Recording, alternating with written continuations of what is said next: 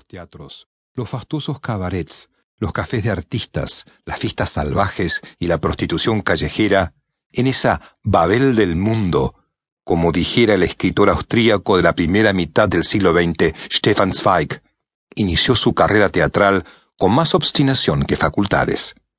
Dietrich se estrenó oficialmente en el cine alemán con una breve intervención en Tragedias del Amor que dirigió Joe May, un prolífico director de los primeros tiempos del cine. Su aparición en dicha película, en el papel de la descarada amante de un juez, no hubiera pasado de la anécdota de no haber conocido en el rodaje a Rudolf Seiber, un atractivo eslovaco-alemán, ayudante de dirección de May, con quien Marlene se casaría en mayo de 1923. Seiber fue el padre de su única hija, María, a pesar del batallón de amantes de uno y otro sexo que coleccionó Marlene a lo largo de su vida, nunca llegaron a separarse oficialmente. La carrera de Dietrich, aunque incipientemente, ya empezaba a destacar. A más de un crítico de la época le llamó la atención la caída de sus ojos y la indiferencia hacia aquella principiante que aparecía siempre en segundo plano y en papelitos de coqueta o de mujer de vida alegre.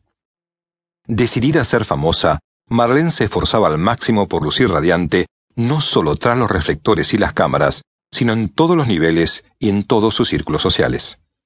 La admiración, popularidad y el deseo de los hombres por ella creció tanto que ya muchos la equiparaban con otra mujer irrepetible, Greta Garbo. Fue por ese tiempo cuando cundió por toda la ciudad la noticia del sonado y sensual tango que bailó con Carola Noer, la actriz de la producción La Ópera de Tres Centavos, en el baile de gala de Eugène Robert, director del Teatro Tribune. Alemania empezaba ya a prestar atención. Sin embargo, Dietrich quería más. El inicio de una transformación. Pese a su creciente fama, sobre todo por su belleza, su carrera actoral no terminaba de despegar. Incluso tuvo que continuar actuando en diferentes cabarets para pagar sus altos gastos personales. Pasaron meses y la oportunidad no llegaba. Mientras tanto, Marlene continuaba aceptando roles pequeños, a la espera que algún director se fijara en ello. Por ese tiempo, y pese a estar casada, vivió un tórrido romance con el popular actor y director vienés Willy Forst, mientras representaban la versión europea de Broadway, donde Marlene hacía un pequeño papel de corista en un ambiente de jazz, gangsters y locales clandestinos. El escándalo fue tal que en cuestión de horas llegó a oídos de su esposo que, indignado por la vergüenza, amenazó con abandonarla. Ella ni se inmutó. Lo peor vino supuestamente después. Cuando Siva, el marido ofendido, contraatacó amenazando con tener él también sus propios asuntos extramatrimoniales. Marlene se lo recomendó vivamente.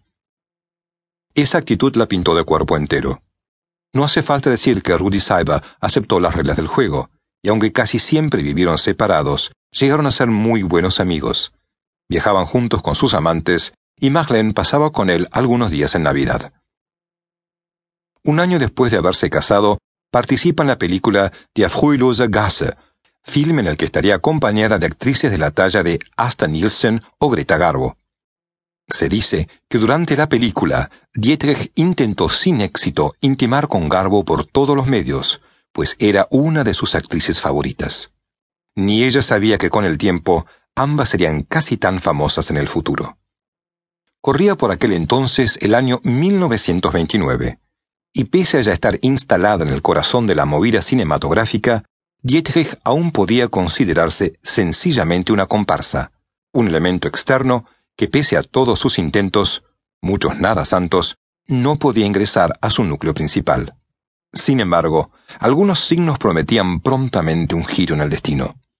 El principal era sus continuas propuestas para diversos papeles provenientes de directores como George P. Pabst, bajo la máscara del placer, 1925.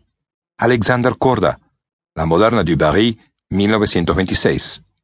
Y Gustav Usiki, Cuando la mujer pierde su camino, 1927. Su carrera, lo sabía bien, solo necesitaba un empujón definitivo, ese que Josef von Sternburg, su gran mecenas. Sternburg, director austríaco de amplio reconocimiento en Europa, fue el verdadero creador del mito